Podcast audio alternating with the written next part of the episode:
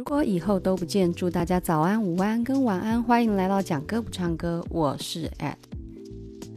Starry, starry night, pet you planting blue and grand. Look out on a summer's day.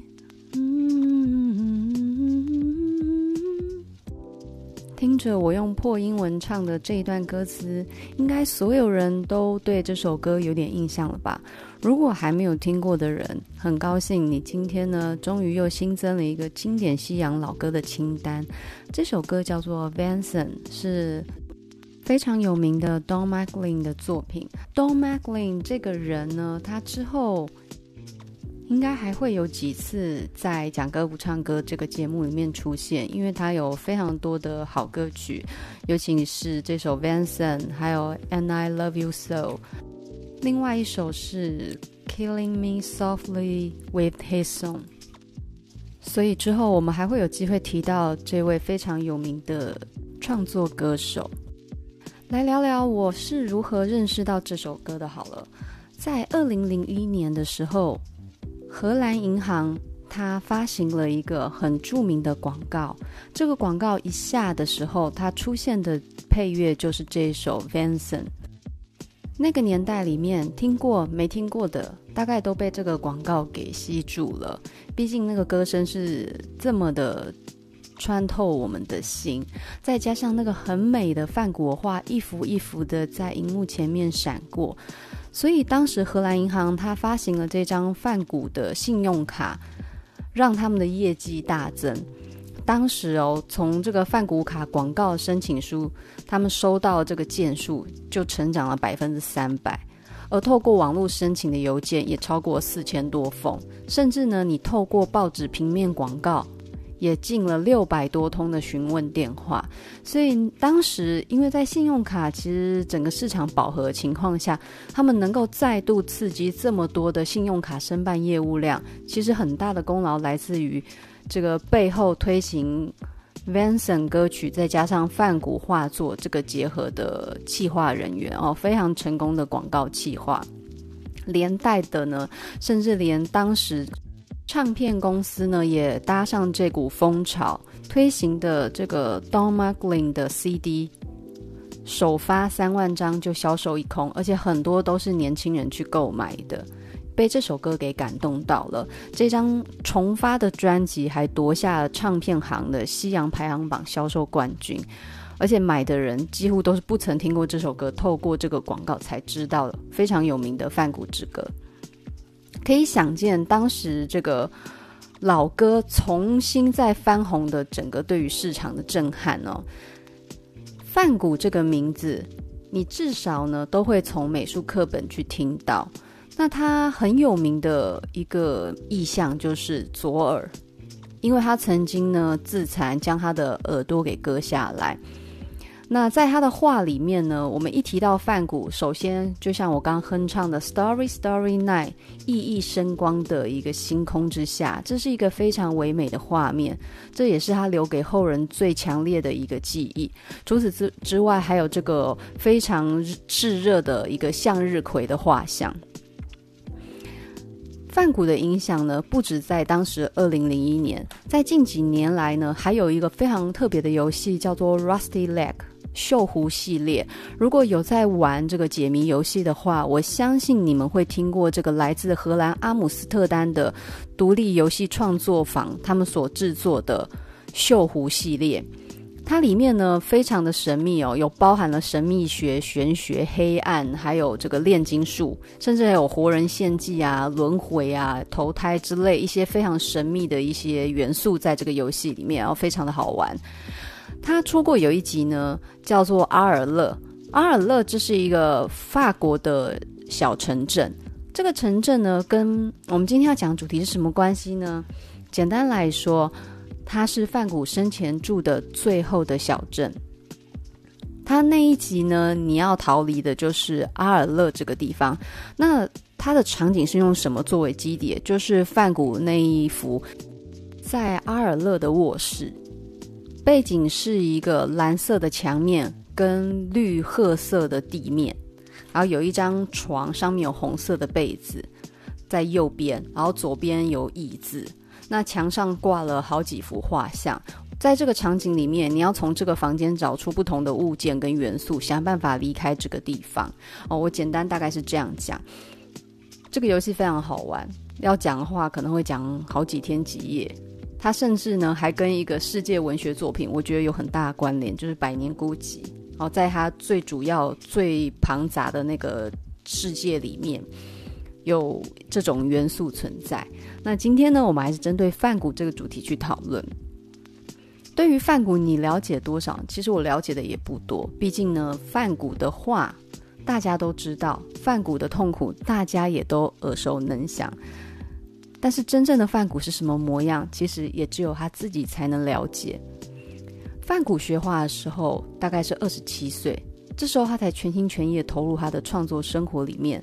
但是他最主要的创作能量是他生前的最后十年，这十年他创作了两千一百幅的画作，这里面还包含了八百六十幅的油画。油画创作并不容易，它是一个大工程，需要全心全意的投入，所以这样的创作能量在最后十年来说是非常惊人的。梵谷早期呢，他的创作是以灰暗色的颜色去进行他整个色调铺排。到后面呢，他受到了巴黎印象派跟新印象派的刺激之下，他的画日渐的鲜明跟艳丽。再加上他本身有人怀疑他可能有色盲，所以呢，他的色调选用上面也非常的有个人特色。他最有名的作品呢，大概是他生前最后两年创作的，也可以称之为死亡的绝唱吧。我在他很多有名的作品里面看见的都是一种回光返照的死亡意象，还有一种强烈遗世而独立的感觉哦，这是我个人的感受哦。那每个人去观赏他的画，我想都会有不一样的感动。我喜欢他那种绝望，在艺术家、文学家、创作者里面，爱与生死从来都是一个非常重要的母题。在生死的诠释上面，我们可以很滥情，也可以非常的孤绝。今天在讲这首歌，考虑到我的英文能力有限，所以部分发音比较难发的词句，我可能就不会全部念出来了，可能就直接念这个中文的句子了。我之后偶然又在听到这首歌的时候，是在王若琳翻唱。当时电视台偶然又出现了熟悉的旋律，可是却是不一样的歌声，我忍不住就停下来开始听。原唱的声音有非常浓厚的疗愈跟奶油质地哦，毕竟这个原唱的声音是非常厚实的。王若琳呢，她的唱法我觉得更多了一种不舍。当时王若琳唱到最后一句。就是这个世界无法容得下配不上一个像你这么美的人的时候，其实我听的是有有有掉眼泪的。当时不知道为什么就莫名其妙的感性起来，所以那个时候那一阵子又开始听了这首歌。那因为年纪不一样嘛，二零零一年，然后一路到了王若琳发行专辑的。二零零九年哦，睽违了八年，再度听到，其实人也长大了，感受到的事也不一样。对于孤寂、生死、爱欲的体会就更生动了，更深沉了。所以当时在听的时候，就多了不一样的感触。那还有很多个人的经历。今天呢，我们将好好的解析这一首非常美丽的歌曲。让我们跳脱除了男女之间的爱情之外，这世界上还有一种知音的题材可以让我们去欣赏。开头他说：“繁星点点的夜里，Starry Starry Night，画出你调色盘里的蓝与灰，Paint new plant blue and green。”好了，发音不太正确，但是他的意思就是说，在繁星点点的夜里。展现了你调色盘里面独有的蓝灰色的色调。这时候镜头一转，Look out on a summer day。当然，它有时候也会有一些比较艳丽的题材，在夏日里，With eyes, let's know the darkness in my soul。用你那双可以洞悉我灵魂深处的双眼。那画出什么呢？画出 shadow on the hills，山丘的阴影。Sketch the tree and the daffodils，画出了树林跟水仙花的轮廓。Catch the breeze and the winter chills，去捕捉微风跟冬天的冷冽。 In color on the snowing linen land，去使用在积雪地里面如亚麻黄白的颜色。在这一段，我们非常清楚的看见，在作词者他呈现了梵谷最有名的那一幅星夜，从星夜里面引导出他最常使用的蓝灰调的色调。再来呢，让镜头一转，我们跟着他来到野外，在这个野外里面，他常出现的自然景象，包含山丘啊、树林、水仙，还有那种冬天冷冷的凄冷感，都在他的笔下被一一的呈现。那包含在雪地这种纯白，他都用了亚麻质地这种颜色去显现出梵谷的画里面会有的贴近自然的温度。下一段他说：“Now I understand what you try to say to me, how you suffer for your sanity。”他这里开始说，到如今我才明白你尝试着想要对我们说什么。当你清醒的时候有多么痛苦？How you try to set that free？你努力的想要让那一切痛苦都得到解脱。They will not listen. They did not know how. Perhaps let listen now. 他这里说，当时的人们不听，也不知道该怎么做，但是也许。在你离世后这么多年，我们会透过你的话去倾听你想说的一切。哦，当然这里面有很多在歌词里面我们看不到的，但它其实是彰显是范谷他活着的时候不被理解的那种孤独感。到如今他的话呢，轰动了整个世界，感染了所有乐听人的感动。开始，我们尝试着在他留下来的作品里面去倾听他想说的话。这也是一种可以被理解的感动吧。再，他又开始唱了《Story Story Night》。好，接下来的歌词有点难读了，为了不污染大家的耳朵，我就不不再试图的念我那奇怪的英文发音。他这里他说呢，繁星点点的夜里面，这时候他的角度开始转到一个火红的花朵。仿佛火焰般灿烂的燃烧着，这是哪一幅画呢？就是他很有名的向日葵。他画作里面的花瓣跟一般的画家画出来的柔软质地不一样，它的花瓣更多了一些线条的锐利感，然后仿佛火焰一样缓缓的烧灼着。这种画风呢，非常强烈的吸引人眼球，所以他的向日葵也是继星夜之后让很多人都记得的画面。这时候呢，他后面又讲了漩涡似的云飘在紫罗兰色的雾里面。这个漩涡似的云，这是他的画作里面很常出现的。那梵谷的画呢，其实有一些元素是受到日本浮世绘的影响，所以不要看梵谷是一个来自西洋的画家，他的画里面其实也有一些东方元素，包含像你看他说漩涡似的云，其实这都是影受到了东方元素的影响所产生的一些新的个人创作风格的改变。他说呢，映照在纹身湛蓝的眼瞳里面，Vincent 就是梵谷嘛，映照在他湛蓝的眼瞳里面，因为他有一幅自画像，他其实很多幅自画像，那所以你看在这段歌词里面，星夜、向日葵，还有他擅长的这个风景画，再来就是他的自画像，色彩千变万化。接着呢，他的画面来到了清晨里的田园。那种琥珀黄的农作物，展现了一种丰收的美感。这一段歌词，其实我有一点疑惑的是，它农作物后面接的句子是充满痛苦风霜的脸上，在艺术家的笔绘下被得到了安慰。可是他这里布满风霜而痛苦的脸上，到底指的是谁？是农夫吗？农夫工工作然后耕作的辛劳吗？还是指梵谷他本身自己的痛苦？可是他后面又接着是说，在画家的笔下被抚慰，所以有可能指的是说。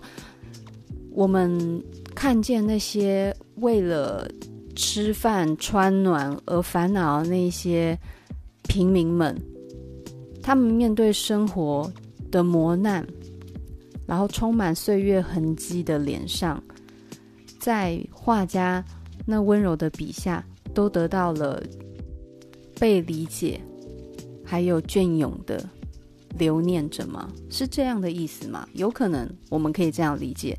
但是会不会也有可能是指梵谷他用自己的话去抚慰着自己的灵魂？哦，这是也有可能的。再来呢，他又开始唱了。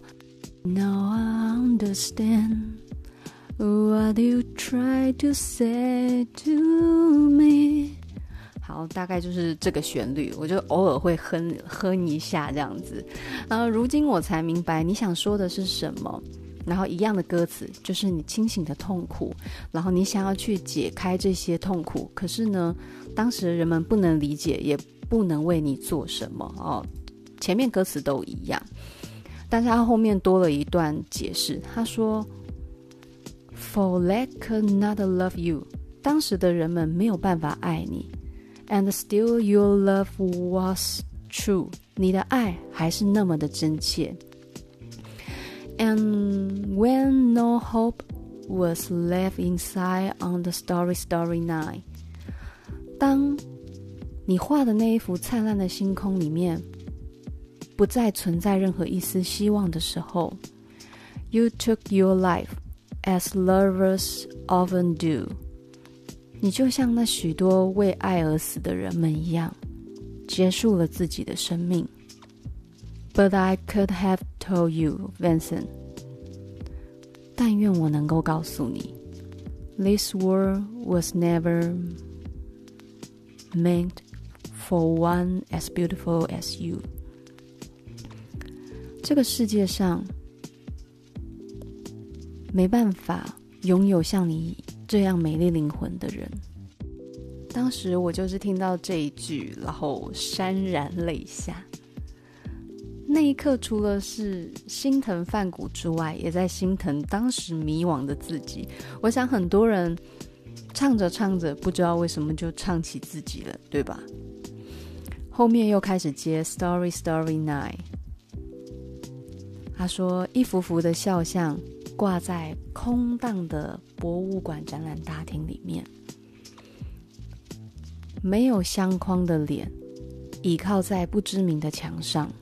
配上一双看遍世事且永不遗忘的双眼，那些画都成为了永恒。那些他笔下所留下的脸孔，所留下的眼睛，都永远的去看着这世界万千的变化。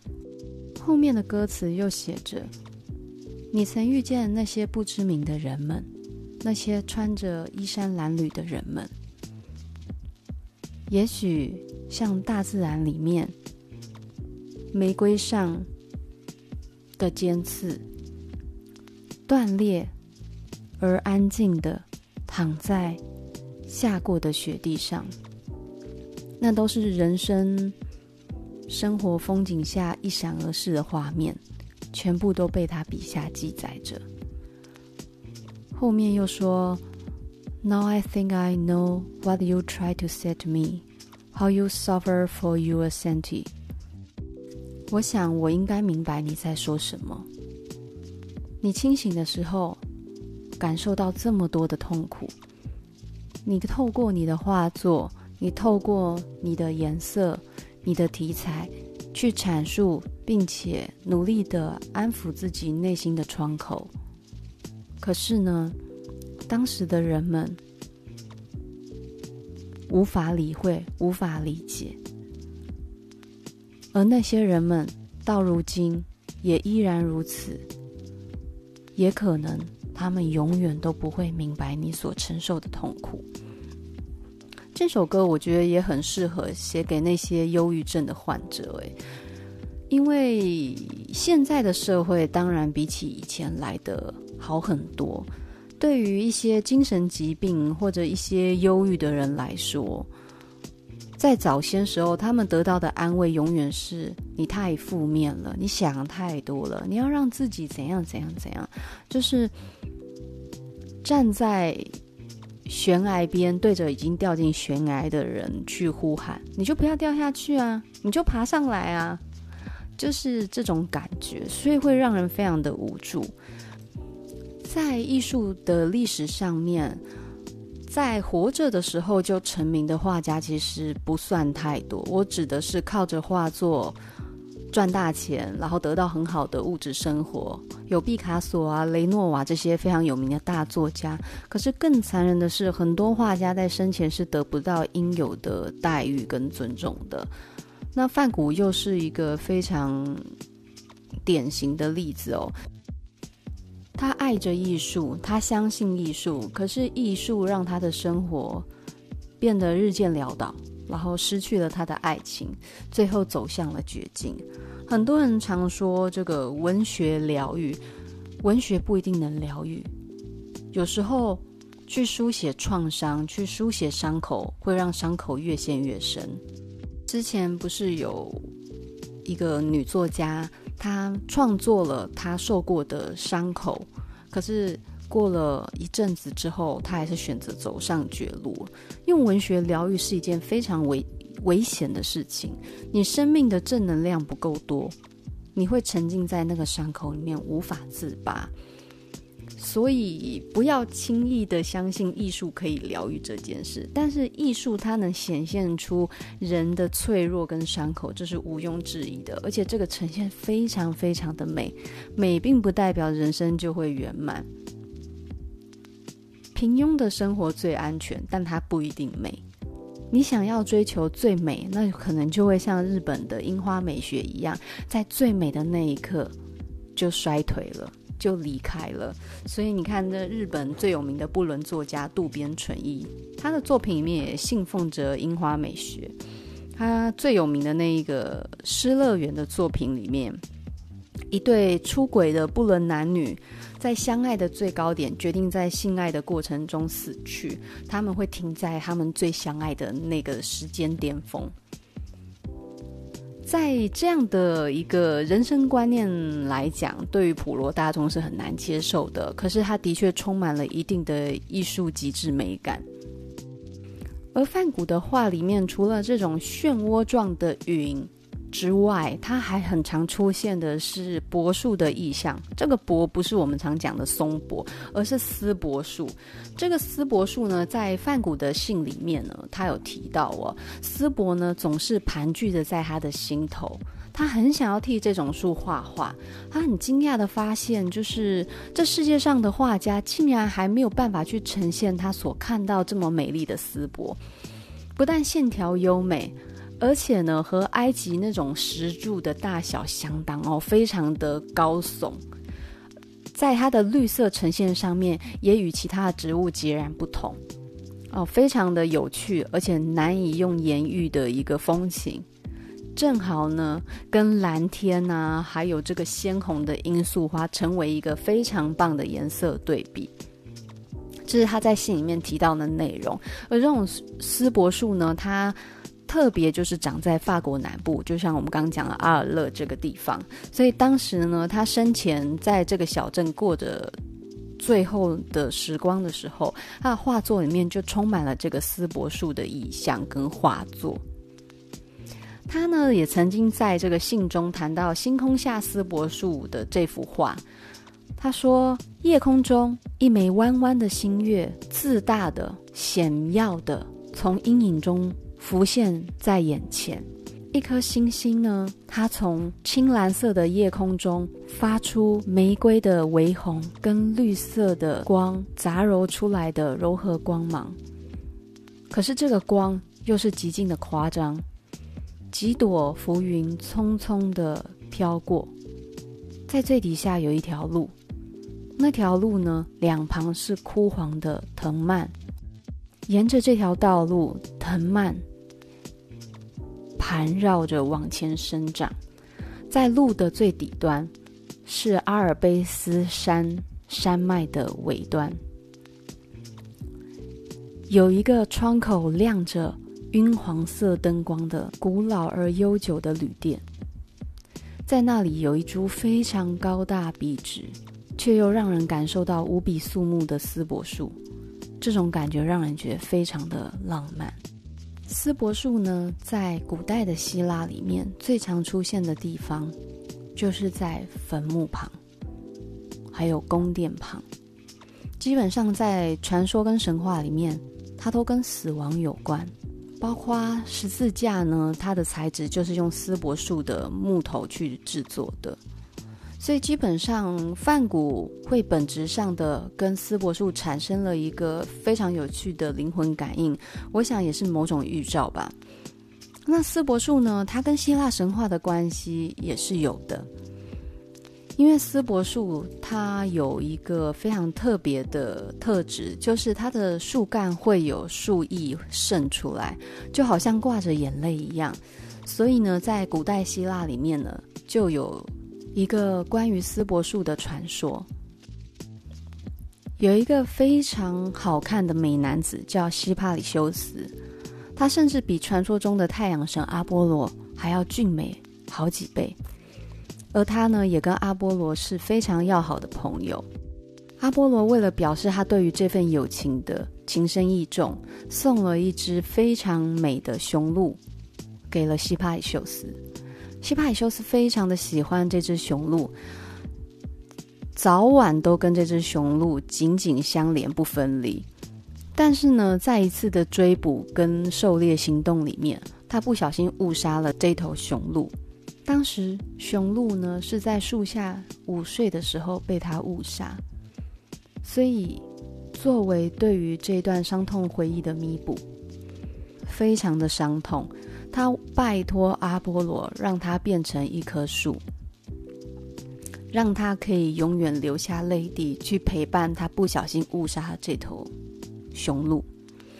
于是呢。终年呢，在树干上流着眼泪的那一棵丝柏树就这样诞生了。丝柏树它不但跟死亡有关系，在这样的故事里面，我们可以理解为丝柏树跟创伤有关。在我们现在学习的很多事情里面，我们好像都在努力的成为一个完整无缺、不曾受伤的人。但是更多的时候，我们生命所受过的那些痛苦，其实它会结痂，然后变成一道疤，跟着我们的灵魂不断的前行。如何带着这些伤疤去往前走，是很重要的生命课题。抵抗得了，你就成为了更坚强的人；抵抗不了，也许你的生命就停格在某一刻。范谷受困于自己的悬崖里，他掉进了深谷。我们不在他所处的深谷里面，所以我们很难告诉他该怎么做。他的选择是结束自己的生命。